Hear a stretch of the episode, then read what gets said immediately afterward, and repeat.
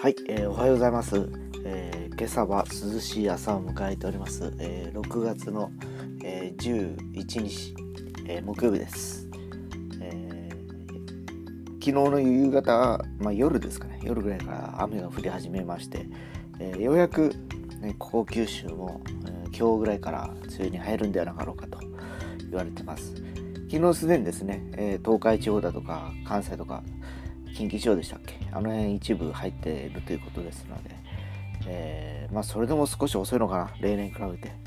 遅い感じはしますが、えー、やっとですね少し季節感を感じれるかなっていう気がします。まああのそれでもあのここ23日前までは30度を超えるような暑い日が続いてましたのでこれが明けるとまた灼熱の暑い日々が続くのかなと思うと何とも悩ましい感じがしますがまあそれもまた季節感ということでですね、えー、ちょっと、あのー、楽しめるようにですね、えー、今年に関しては、え体感していければいいなと思っております。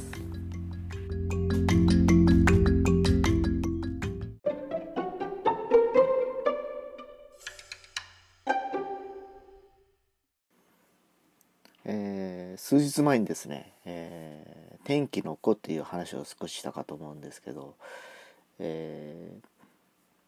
あの世界観がまさしくですね水雨が降りすぎてですね、えー、都内が水に浸かってるような状況というのが現在という設定でした。でそうですね。僕もあの97年にですね一度イタリアに行くこと機会がございましてですねイタリアのあのベニスっていう街が実は水の都とまあ、ベネツエってあるんですけどね、えー、いうとこなんですけど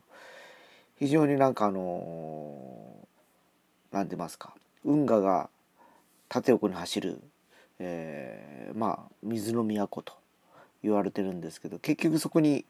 は行きたかったんですけど行けなかったんですけどまあ写真とか近くまで行って見せられた感じでですね。要はあの何、て言いますか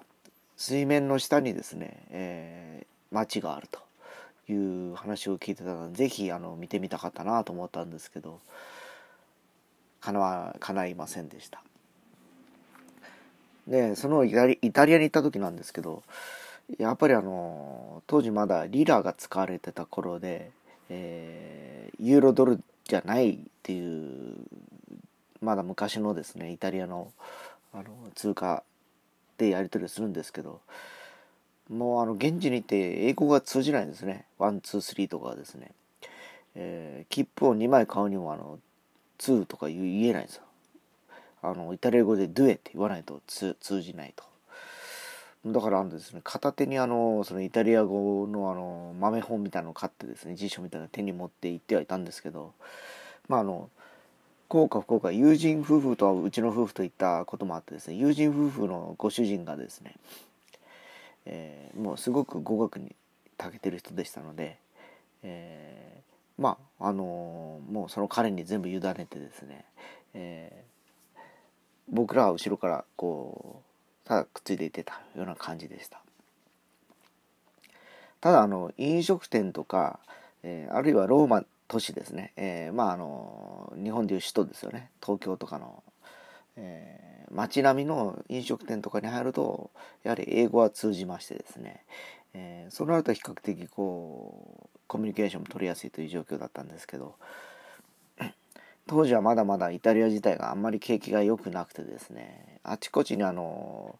お母さんと子供のこのペアでですね追いはぎといいますか、まあ、ジプシーっていう名のですね、えー、観光客から物を盗むという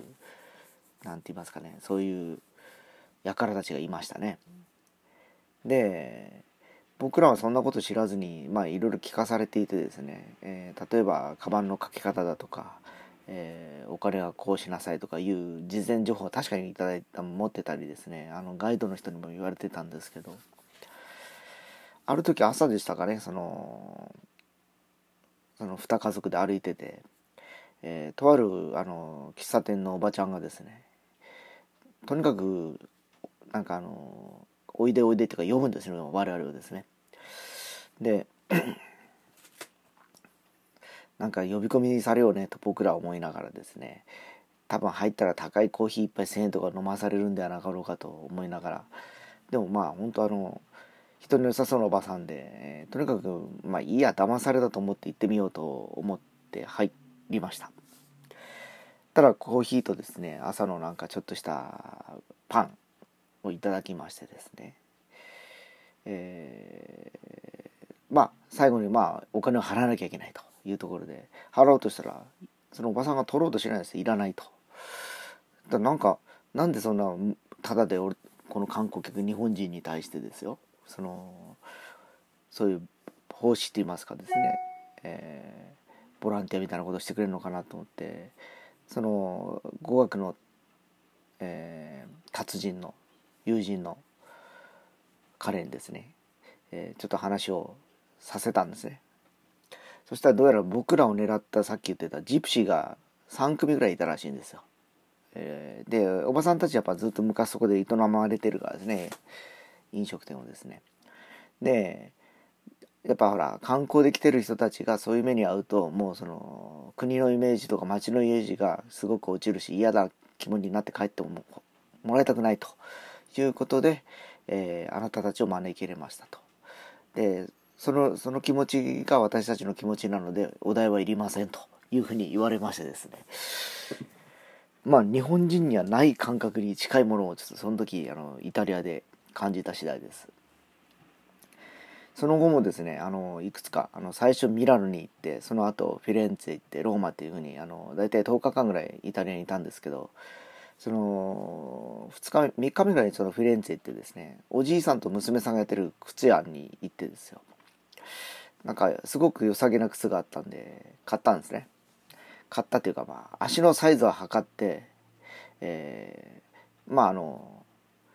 買ったんですね。いわばそれがいいって言って。で、なかなかあの、後で届けますって言って、あの、持ってこないんですよ、ホテルまでですね。持ってくるって言いながら、これはぼったくられたかなと思ったらですね、実は最終日の空港に持ってくるというサプライズという、もうなんともイタリアという国にやられましたね、当時はですね。なんかあの、日本人のその世知辛いというか、もう、あの、せこいというかですね、気持ちの狭さがですね、思い知らされたというのがその時感じました。で実際ですねあのいろんなあのお店に行くんですけどあのその何て言いますかガイドで組まれてたあのお店もいくつか行くわけですねでとあるあのイタリア料理屋に行った時に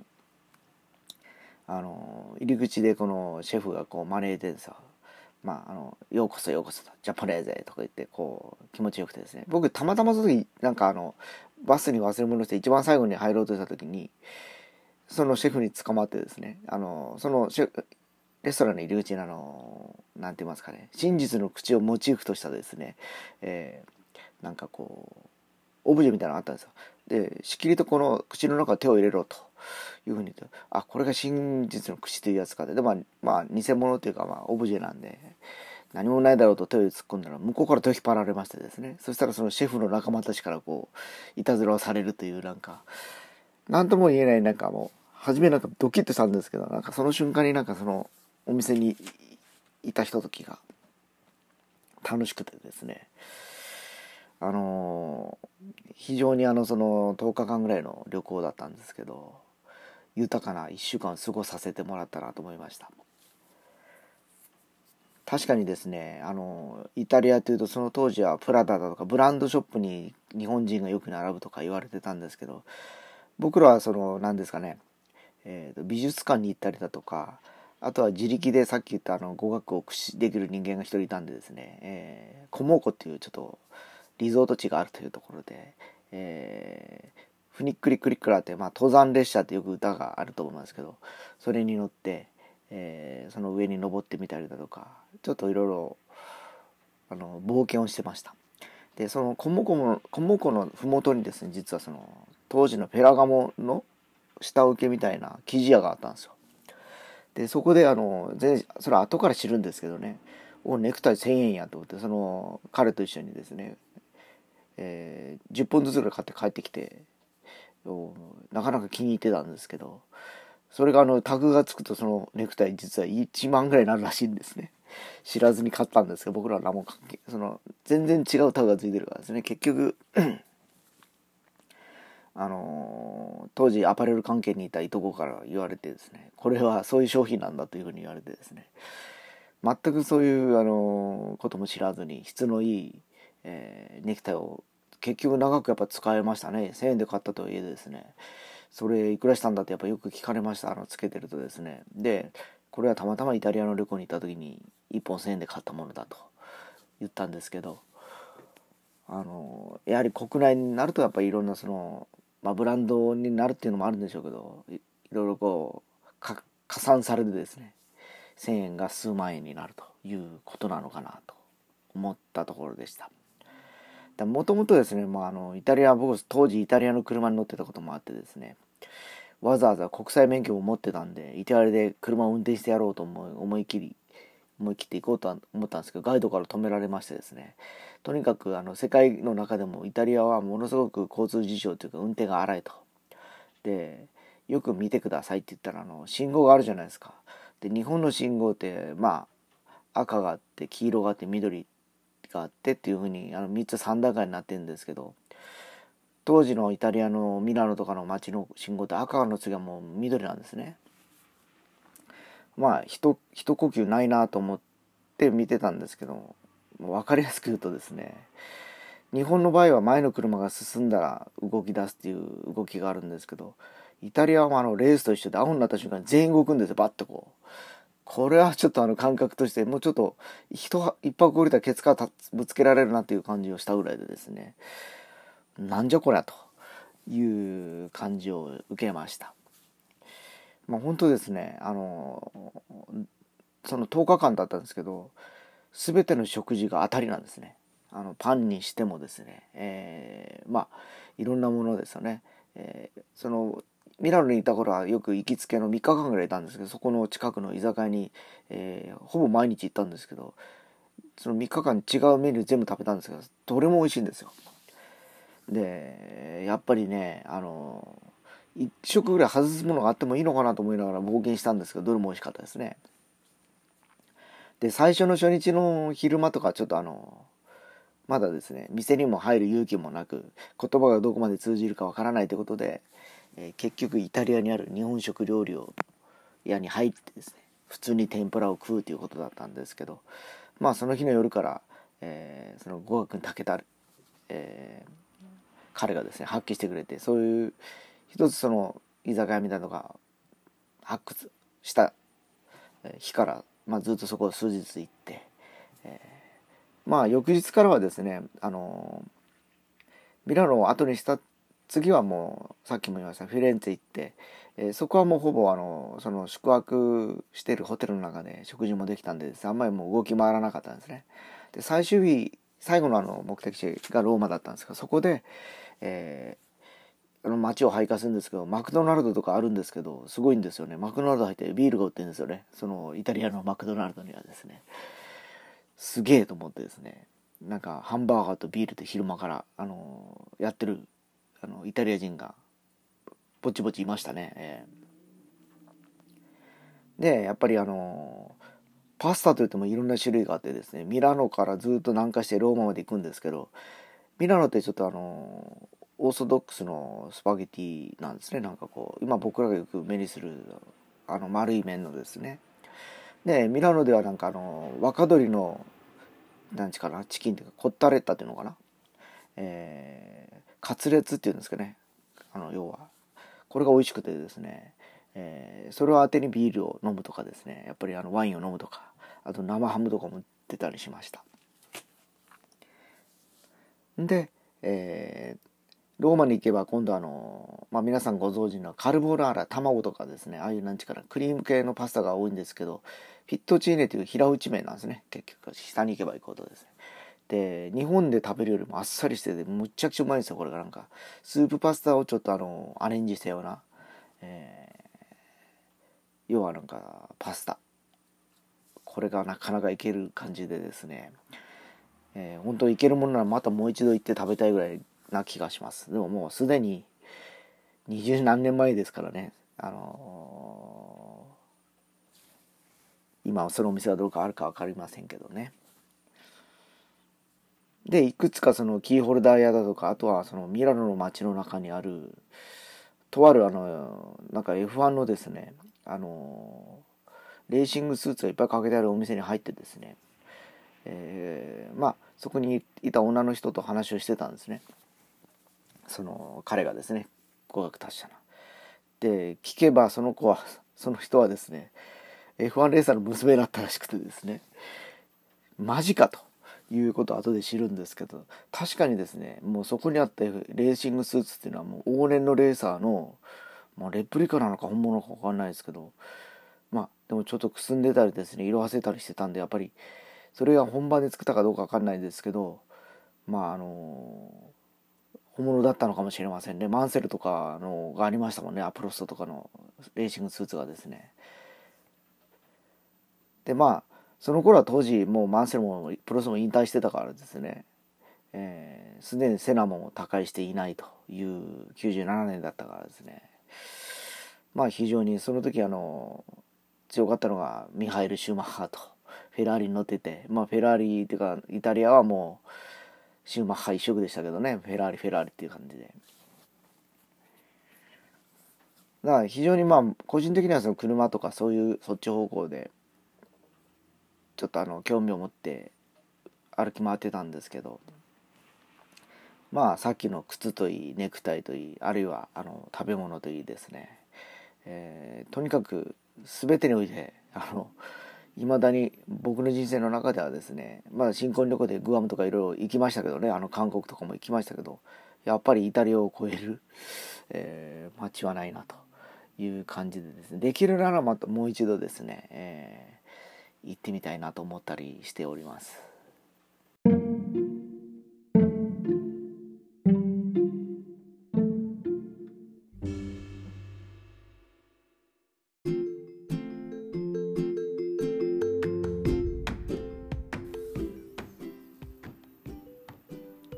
海外旅行ってですね実は僕はあの最初にあのさっきもちょっと言いましたように、えー、グアムに行きましたでそこではですね、まあ、新婚旅行というのもあったんですけど国際免許を持って行ってですね、えー、現地でサンダーバードでしたっけねあの2ドアクーペを借りましてですね、えー、ホテルからいろんなあの何ですかショッピングセンターに行ったりだとかあのあちこち動いてたんですけどやっぱりですねあの当時まだ左ハンドルで右側通行にまず慣れないというのとグアムの街って道がサンゴでできてるからですね。それこそ雨で、えー、路面が濡れるとブレーキ踏むと滑るんですね車がですね。だからあのまああの34日ででしたけど乗ったけどまああの結局彼だけど乗るの少しためらってたような感じがしますね。もう必要に駆られて乗るという感じでした。である時ですねなんかこう道に迷うとかなんか知らないけどなんかどんどんどんどん進んでいくとなんかサングラスかけた黒人のごっつい人に止められてですね。なんか降ろされてですねうわこれはなんかやられるかなとどうやらその米軍の基地の一角に入ってたらしくてですね。で丁重にですねここからこう抜けたら出れるからってことを説明されてですね。え戻ってきた記憶もあります。まあ本当文化が違うとですねいろんなことが違うと。いう常識が覆されるわけですよ。えー、さっき言ったようにもう車は左ハンドルで右側通行で、えー、要はあの道のあのロータリーとかあるんですね日本には当時あまり見見かけなかったですね。えー、だから非常にあのやっぱりあのこの国だけではあの分からないことが世界に目を向けた時にあったのかなあるのかなと思った次第ですでその後ですね会社で2回ほどプサンに行くことになりまして、えー、ここここからビートルという高速艇が大体3時間ぐらいかな、えー、で着くんですね。でまあ港に着いた時にはですね基本博多港となんちゃ変わらんなっていうイメージがしてました。でそれからだんだんあのバスに乗ったりだとかしながら街の方に入っていくんですけどようやくですねやっぱりそこに行くとあの日本では見られないような光景がまずいろんな、まあ、ハングルの文字が増えてきたことだとかやはり韓国も右側通行なんで左ハンドルの右側ばっかり車通ってるんですね。でえー、その街の雰囲気がですね昔の日本っぽい感じがやっぱりした感じを受けましたね。で屋台とかもあの結構ありましたしですね、えー、多分僕らが行くところはやっぱりあのその慰安旅行のそのツアーみたいなもんですからですねやっぱりその土産物屋みたいなあの要はあの連れてかれるんですどっか店にですね。でそこであの今でいうパチモンですかね。もうあの時効なのかもしれませんがその頃あのその店に行くとロレックスとかですねプラダとかの、えー、コピー商品っていうのが売っててですね。でそのもっと見たい人だって奥にもう一つ部屋があるんですなんか知らないですかでそこに行くとそれこそ何ですか。もうそれこそブルガリとかもっと高級なあのブランド品の、えー、コピー商品のあの時計とかあってですね。1万2万ぐらいでもうすでにロレックスのフルコピーみたいなのを買ってるやつもいました。でそもそもパチモンってあんまり興味なかったんで僕は実はその韓国の旅行で3000円ぐらいしか使ってないんですよ。まああの買ってくるものないしまあ乗りぐらい買って帰ろうやっていう感じで行きましてですね。やっぱ案の定ですねそこでロレックスとかあのコピーを買ってきた連中は1年もしないうちに壊れちゃってですね。でしかもそんなあのわけわからない時計は日本では修理できないからですね。どこも請け負わないんですね。修理屋がですね。それ見たことかということで泣き寝入りしてる連中が結構いましたけどね。まあでも逆に言うとそういうもんなんで、えー、割り切って使えば通にだってロレックスとか何十万ってするものが2万ぐらいで買えるわけですから。まああのアクセサリーとしてみりゃ動かなくてもつけときゃ一応ロレックスじゃんかっていう話になっちゃうからですね。それはそれでいいのかなと思いましたけど。まああのそんな感じでしたね。1回目のソウルあのプサンに関しましては。で2回目はもうすでになんかもう1回来てるからですね。うんまたかという感じでですね。えー、まああの前回とさながらですねあのまあ正直2回目はもうただ行っただけですね。もうあの会社の行事じゃなければ行ってなかったなっていう感じがしましてですね。ただただあのビールをよく飲んで、えー、帰ってきたという感じでですね。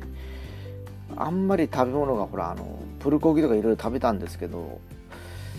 うん、なんだろうな。僕の口にはあんま合わなかったですね。だから韓国では、えー、いろいろですねトッポギャラないのあったんですけどね食べたけど今1つどころか今3つぐらいな感じで日本で食べる韓国料理のが全然うまいなと思ってやっぱり味の好みがあの現地の人と日本の人では若干違うのかなっていうふうに感じたのとやっぱその時もイタリアって関係なくうまかったなっていうふうに思ったぐらいでしたね。でまあ今のところそれぐらいしかあんまり海外には行ったことはないんですけどやっぱりアメリカ本土本土だとかですねヨーロッパもですね例えばイギリスだとかフランスとかにも行ってみたいなっていう気持ちもやっぱありますしですね。さっきの話したイタリアの中でいろんなことを発見するっていうこのここにいるだけでは胃の中の蛙といいますかですね。やっぱり文化が違うとやっぱり人の感覚が違うっていうのがやっぱ思い知らされる現実がそこにあるからですね。まあ本当あの一度そういう機会あれば皆さんも行ってみたらどうかなと思います。で韓国に関してちょっと今思い出したことが一つございまして当時ちょうど冬のそなたがすごく流行ってましてですね。で街のそのデパートに行くとですねもうそのヨン様グッズとかですね要はあの冬ソナグッズがいっぱいあるんですよ。当時なんかあのポラリスかなんかなんですかネックレスかなんか流行ってたんですかね。ものすごくそれがあの売っててですね。でそれをこぞって買ってる日本のおばちゃんたちがやっぱりいるいたわけですよ。その現場にもですね。でもう要は日本人が来ると冬ソナでお世的な空気も確かに韓国にあったからですね。それもちょっと相まってかどうか知らないですけど僕的にはあんまりそんな興味もなかったからですね。ま余計になんかその韓国らしさってあんまり感じずに帰ってきたというか、まあ、らしさっていうかまあ人は韓国の方だったし、まあ、街も韓国だったんでしょうけどもう少しその何て言いますか華やかなイメージを持ってたんですけどおそらくプサンだったからそんなんだったのかもしれません。ソウルに行けば、ま、もう少しですねやはりあの華やかで、えー、美の王国だとか言われてますからね。綺麗なお姉さんたちもたくさんいたりだとか化粧品だとかいうのもいろんなところで売ってたような気がしますね。